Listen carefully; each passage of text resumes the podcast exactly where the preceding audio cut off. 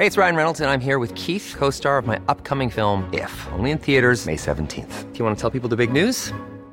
All right, I'll do. Sign up now and you'll get unlimited for $15 a month in six months of Paramount Plus Essential Plan on us. Mintmobile.com slash switch.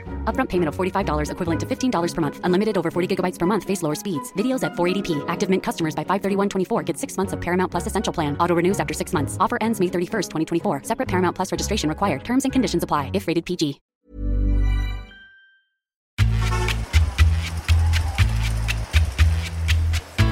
Después de una trayectoria que trascendió generaciones, cambios de régimen y hasta al vertiginoso ritmo de la tecnología, la semana pasada la periodista Cristina Pacheco puso una pausa a sus apariciones en televisión y prensa por motivos de salud.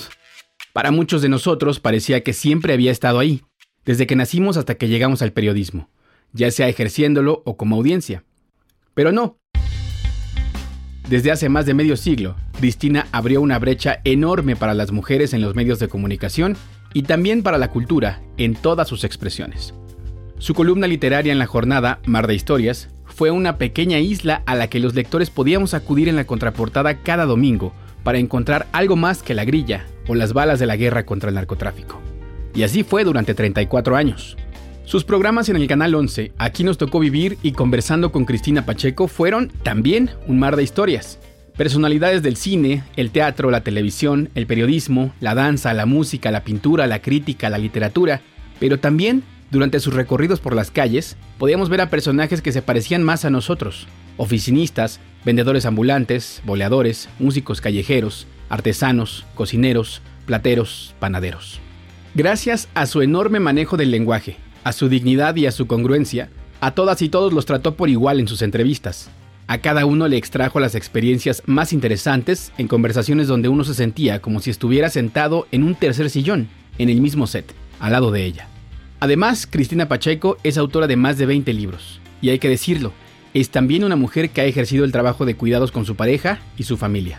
En este episodio, queremos honrar cada una de esas facetas de una mujer fascinante. Seguirle el ritmo al país no es cosa fácil, pero queremos informarte mejor, no informarte primero. En 25 minutos te presentamos las mejores historias, reportajes y entrevistas para tratar de comprender juntos el territorio que habitamos. Yo soy Mauricio Montes de Oca y te invito a que nos acompañes cada martes en Semanario Gato Pardo. Antes de entrar de lleno al tema de hoy, vamos con las noticias de la semana que nos presenta Mercedes Hernández. El pasado 4 de diciembre arrancó el juicio contra Juan Carlos N., acusado de operar el malware Pegasus como empleado del corporativo KBH que formaría parte de una red de empresas fantasmas para comercializar el programa espía en México. Durante este juicio, un testigo protegido identificado como Zeus declaró que desde las oficinas de KBH se espió a los periodistas Carmen Aristegui, Genaro Villamil, Carlos Loret de Mola, Pedro Ferriz de Con y Héctor de Mauleón, Juan Carlos N., empleado de KBH, está preso en el reclusorio sur desde 2021, cuando fue capturado por órdenes de la Fiscalía General de la República. El testigo protegido Zeus también fue acusado de capacitarse en Israel para operar Pegasus, pero aceptó colaborar a cambio de beneficios legales. En más noticias, fueron arrestados cinco presuntos integrantes del cártel Jalisco Nueva Generación, que estarían relacionados con la desaparición de cinco jóvenes en Lagos de Moreno, Jalisco, en agosto pasado. Fue el 11 de agosto cuando se vio con vida por última vez a Roberto Olmeda, Dante Cedillo, Jaime Martínez, Diego Lara y Uriel Galván cuando iban a una feria. Posteriormente fueron vistos en un video que se hizo viral, hincados, atados y golpeados. Además de esta desaparición en Lagos de Moreno, las autoridades acusan a los cinco detenidos de haber cometido un ataque contra personal militar el pasado 13 de noviembre en el municipio de Teocaltiche, Jalisco. En el panorama electoral, Mariana Rodríguez se registró como precandidata a la alcaldía de Monterrey, Nuevo León. Lo hizo este sábado acompañada de Luis Donaldo Colosio Riojas, actual alcalde, y de su esposo Samuel García, gobernador de la entidad tenemos precandidata. Primer damo, primer damo. Por último, hay dos buenas noticias para la cultura en México. Una, el bolero fue inscrito como Patrimonio Cultural Inmaterial por la UNESCO. gracias a una propuesta conjunta de nuestro país y de Cuba. Y dos, Ella baila sola, de Peso Pluma, fue elegida como la canción del año por la revista Rolling Stone. Puedes escuchar nuestro episodio Compa, ¿qué le parece este podcast? para entender a fondo el fenómeno de los corridos tumbados. Ahora sí, vamos al tema de la semana.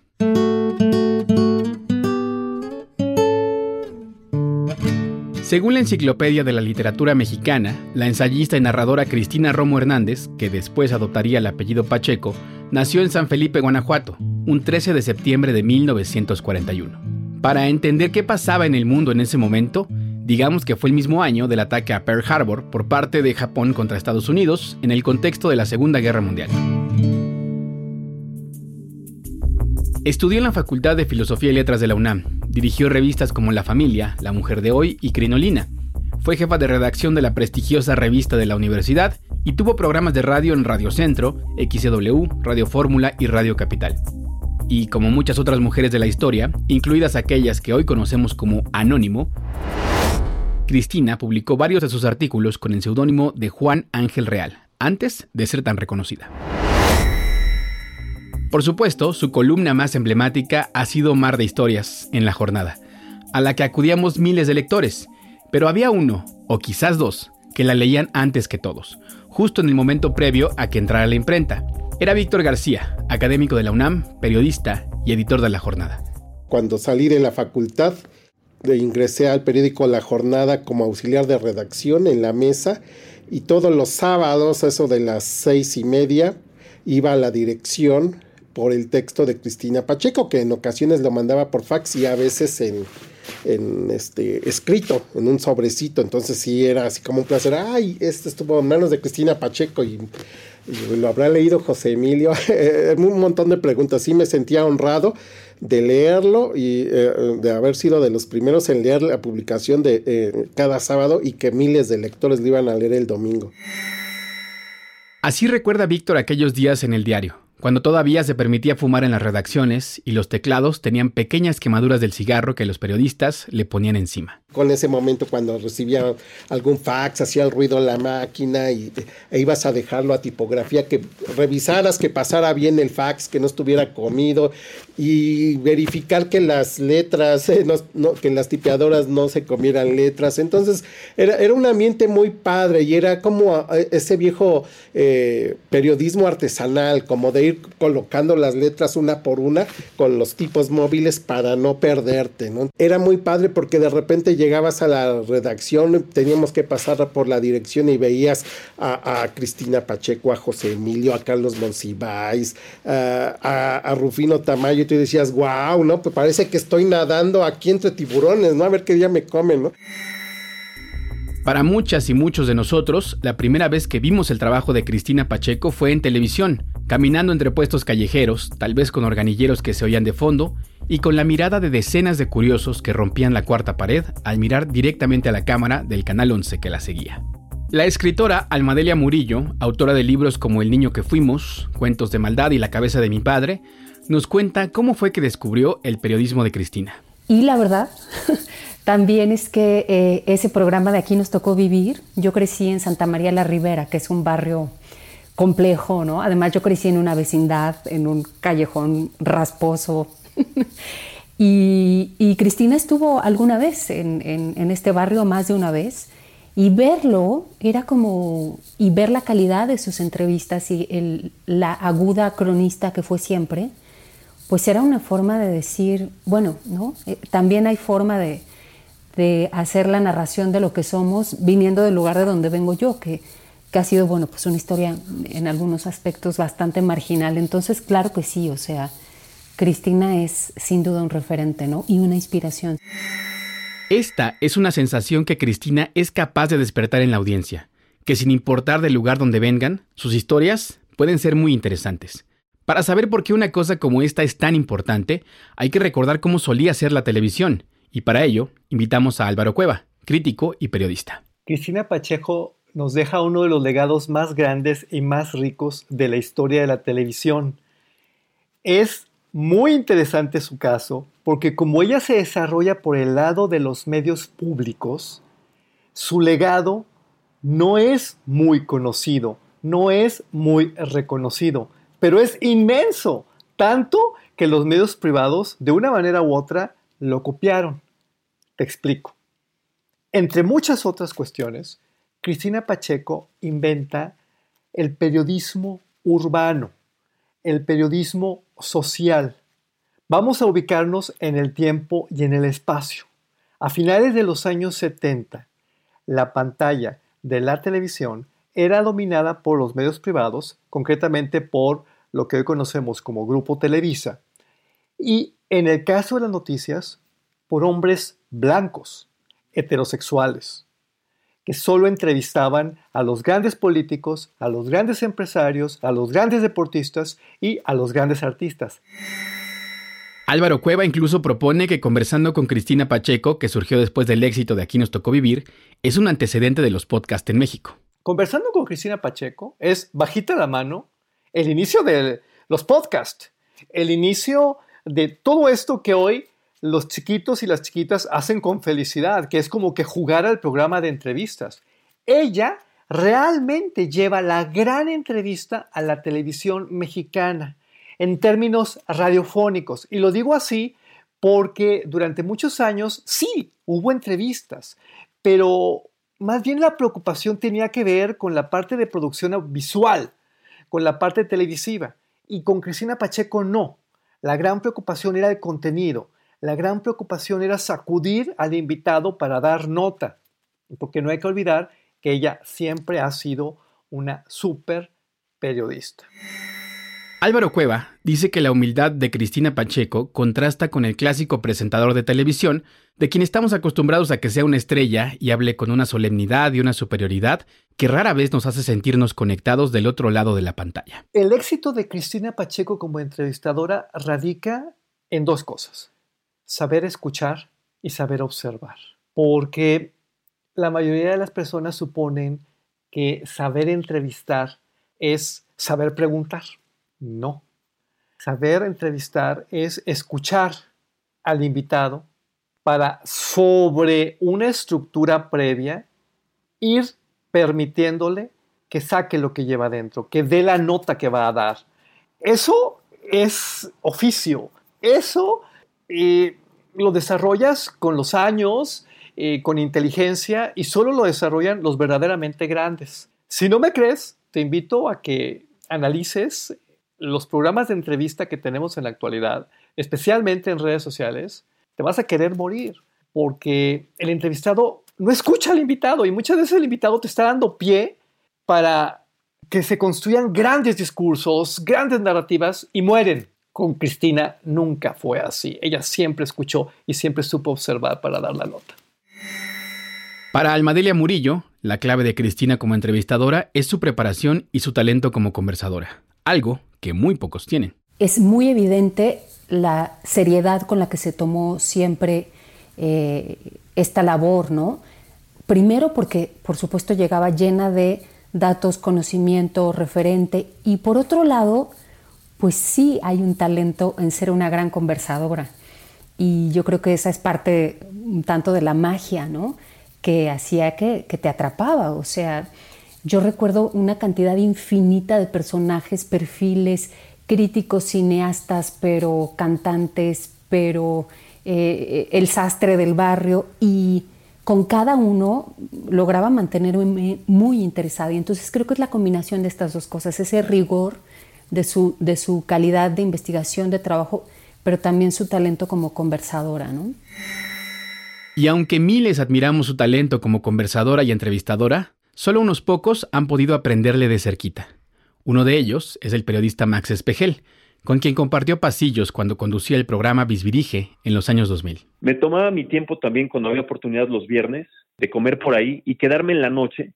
Como tenía muy buena relación con Cristina, le decía que si me daba oportunidad de quedarme pues en, el estudio, tras bambalinas, para escuchar y para ver cómo, pues, cómo hacía las cosas. Y ella siempre de manera tan amable, tan humana, tan, de verdad, tan bondadosa y tan generosa. Me decía, sí, sí, claro. Y si los quieres conocer, yo te los presento, pues porque a ella le hablaban de tú como si fueran sus mejores amigos, que muchos de ellos eran amigos muy cercanos de, Cristina. Entonces, el hecho de, de, que me diera oportunidad, yo, pues como un chavito, sentarme ahí, ver cómo desarrollaba las entrevistas, ver, ver desde, desde antes cómo los recibía, platicaba con ellos, iba generando esta, esta dinámica para que cuando ya entraran al aire en vivo, o sea, ellos ya estuvieran en el mood que Cristina preparaba antes, ¿sabes? Y entonces eso a mí, a mí me gustó mucho. Max Espejel nos cuenta que uno de los mayores aprendizajes que le dio Cristina fue conversar con los invitados antes de cada entrevista para ir entrando en calor y que a la hora de entrar al aire no se sintiera acartonado. Eso me lo enseñó ella y ella se acercaba y me decía, siempre tómate tu tiempo para platicar con tus entrevistados, los conozcas o no, antes y después que ellos sientan que no vienen a una entrevista, que sientan que vienen a tu casa a tomarse un café, como si los conocieras desde hace mucho tiempo, una copa de vino, y platicaran de cosas que a ellos les mueven y que ellos hicieron para eh, convertirse en esas figuras. Entonces que no sientan como, oh, tengo que ir a una entrevista, tengo que, sino todo lo contrario. Esta manera tan afable de ser necesariamente tenía que dejar huella en sus entrevistados, porque hay que aclararlo, como reportero uno tiene entrevistas que lo marcan, pero es raro que un entrevistado se sienta marcado por un reportero. Patricia Vega, periodista cultural de la jornada por muchos años, nos cuenta esta anécdota sobre la actriz y cantante Astrid Haddad.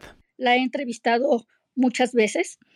Eh, hablando fuera del trabajo, me comentó, oye, fíjate que me entrevistó Cristina Pacheco para su programa y quiero decirte que ha sido la mejor entrevista que me han hecho en mi vida. Quiero decirte que yo dije, out, porque yo había entrevistado muchas veces a Astrid, ¿no? Entonces, sentí también muy padre que con esa confianza de amigas me dijera lo que opinaba de Cristina y ella me, me, me dijo, bueno, no me dijo, me hizo ver, me dice, es que te das cuenta la elegancia en el idioma de Cristina, te das cuenta que, que no se repite, te das cuenta que este, tiene un vocabulario, ah, o sea, cosas que yo, digamos, leía e intuía, pero que no había valorado a profundidad, este, me las hizo ver este, Astrid Haddad. ¿no? Y, y, estoy segura que como Astrid hay muchísima gente, que, muchísimos artistas, este, muchísimos artistas con nombre y sin nombre, anónimos, que han tenido la fortuna de ser entrevistados por Cristina y que sientan que esa experiencia los enriqueció. Patricia Vega reconoce que Cristina abrió una brecha enorme para las mujeres, tanto en la cultura como en el periodismo. Para ella fue un ejemplo, una amiga, y gracias a su enorme generosidad, una colega más. Recuerdo perfectamente una vez que entrevistar, entrevisté para la jornada, en las páginas culturales de la jornada, a una directora de orquesta que ya murió, que se llamaba Pilar Vidal aunque no lo crean con gran humildad, Cristina Pacheco me llamó. Me dijo, oye Patricia, por favor, dame los datos de Pilar Vidal. Se me hace una mujer muy interesante y yo quiero entrevistarla ampliamente para la revista Siempre. Y así fue. Entonces digo que una señorona de esa estatura te hable con gran humildad como si fuera un colega de a pie y te diga, oye, pásame tu contacto. Después de haber sido presentados por Carlos Monsiváis, Cristina y el escritor José Emilio Pacheco se enamoraron conversando, y no pasó mucho tiempo para que se casaran en los 60, y luego tuvieran a sus hijas Laura Emilia y Cecilia. Patricia Vega nos pone sobre la mesa otra anécdota para hablar de su faceta como persona que ejerció ampliamente el trabajo de cuidados, como ella misma contó en El Mar de Historias, cuando murió José Emilio. Yo no estoy segura si Cristina alguna vez se autodefinió como feminista o no, pero yo tengo muchas amigas feministas y esas amigas feministas se quejaban de que Cristina Pacheco se despertaba de madrugada todos los días para darle su jugo a José Emilio, para que el señor José Emilio tuviera todo a la mano y se pudiera dedicar a escribir completamente. Entonces me decía esta amiga feminista, no quiero decir su nombre porque es muy conocida y no se trata aquí de balconear a nadie, sino de relatar la anécdota.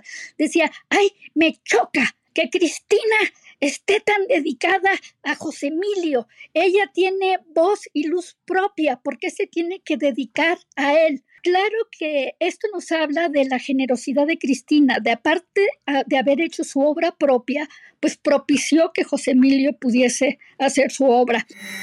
Ella nos pone el ejemplo de mujeres como Patricia Llosa, quien durante mucho tiempo se ocupó de las cuestiones logísticas para que Mario Vargas Llosa pudiera escribir.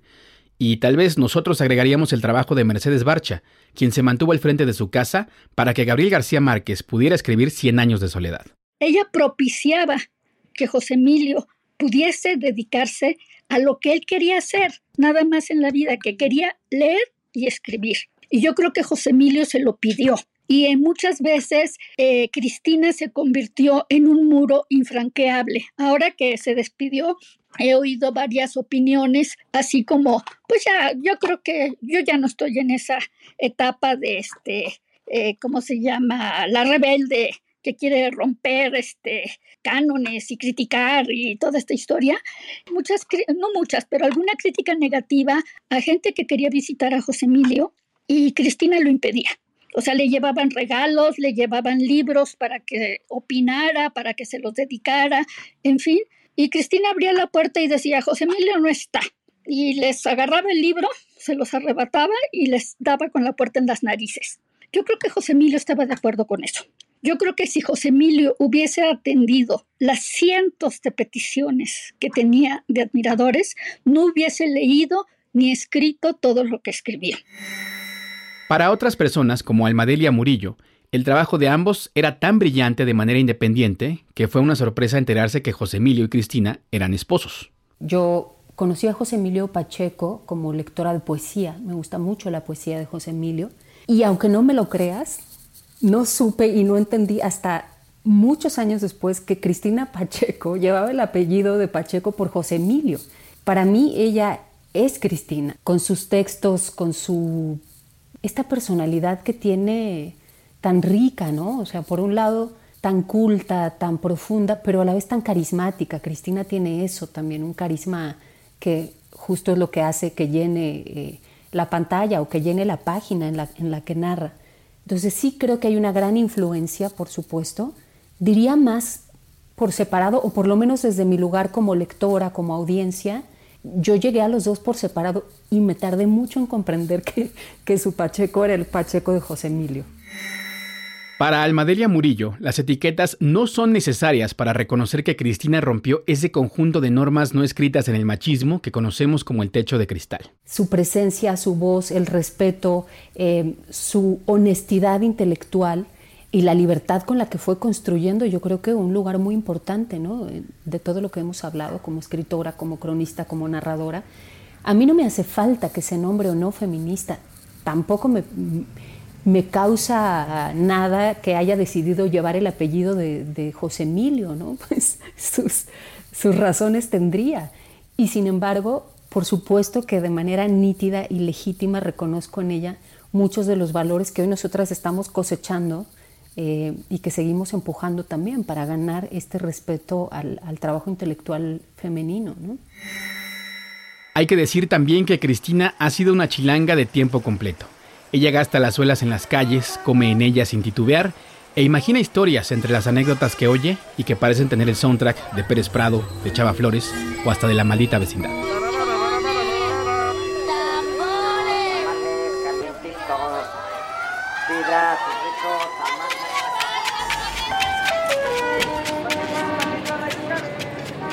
La periodista es también una defensora de espacios. México no ha logrado consolidar sus medios públicos como canales al servicio del interés de la ciudadanía, más que de los gobiernos en turno. Y por esa razón, es casi un milagro que los espacios televisivos de Cristina hayan sobrevivido tantos años. Escuchemos de nuevo a Álvaro Cueva. En el mundo de los medios públicos, lo más difícil es sobrevivir a cada cambio de administración, a la llegada de cada directora, de cada director, porque todos llegan como buen gobierno, ¿verdad? A poner a su gente, a cambiar e inventar. El resultado es cero continuidad. Cristina Pacheco construyó algo tan sólido que en cualquier sexenio, sin importar si era del PRI, de Morena, del PAN, de quien fuera, ahí estuvo, sobreviviendo, existiendo y siempre respetada, siempre reconocida. Eso es fantástico. Patricia Vega nos cuenta una historia más. Eh, el acuerdo con el director anterior del periódico fue que su columna, su colaboración abriría en la contraportada siempre y de ahí pasaría a páginas interiores. Ese era pues un acuerdo histórico. Pues hubo una ocasión cuando ya cambiaron las cosas en la jornada, hubo una nueva dirección, que se les ocurrió, digamos, eh, no darle la entrada en la contraportada, como era la costumbre, como era el acuerdo. Cristina hizo tal escándalo para defender su espacio que le pidieron disculpas e inmediatamente después volvieron a poner la entrada de su columna en la contraportada de la jornada como siempre y no se volvió a hablar del asunto.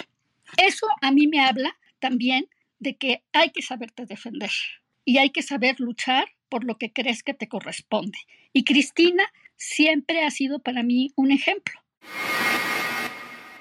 Y por lecciones de vida como esta, hoy queremos decir gracias por tanto, Cristina. Gracias por tu presencia en nuestra vida por tantos años. 19 de septiembre de 1985 marca una fecha de luto en la historia de la Ciudad de México y de los mexicanos. Gracias por voltear a ver a otros personajes y contar otras historias. Es jueves, día de visita en el Centro Femenil de Readaptación Tepepan. Aquí hay muchas mujeres cuyas historias me gustaría conocer. Gracias por mostrarnos un mosaico tan parecido a lo que vemos en el espejo y permitirnos soñar. Hablando del futuro de cuando tú tengas tu campo de rosas, ¿te gustaría vivir en tu tierra o vivirás aquí en la ciudad? ¿Dónde tendrás tu casa? Allá. Y sobre todo, miles y miles de gracias por conversar. Bienvenidos, quédense con nosotros. Dentro de unos momentos estaremos conversando.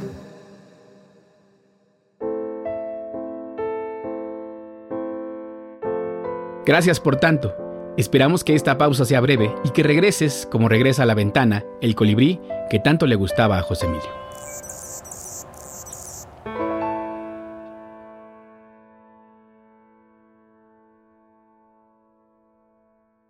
Antes de despedirnos, vamos a hablar de democracia en menos de 5 minutos con apoyo de Open Society Foundations.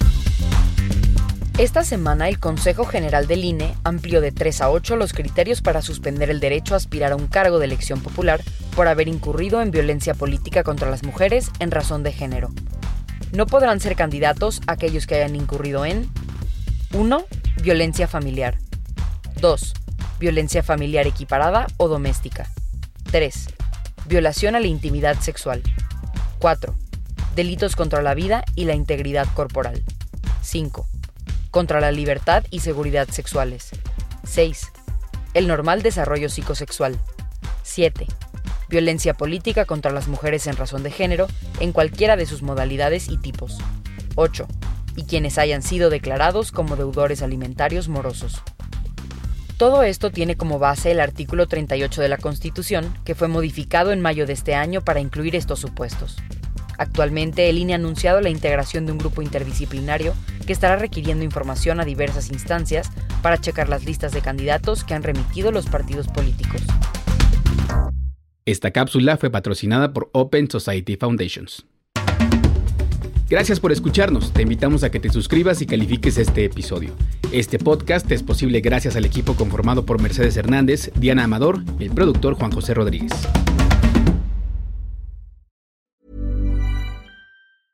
Selling a little or a lot? Shopify helps you do your thing however you cha-ching. Shopify is the global commerce platform that helps you sell at every stage of your business. From the launch your online shop stage to the first real life store stage, all the way to the did we just hit a million orders stage. Shopify is there to help you grow. Shopify helps you turn browsers into buyers with the internet's best converting checkout. 36% better on average compared to other leading commerce platforms because businesses that grow grow with Shopify. Get a $1 per month trial period at Shopify.com slash work. shopify.com/work.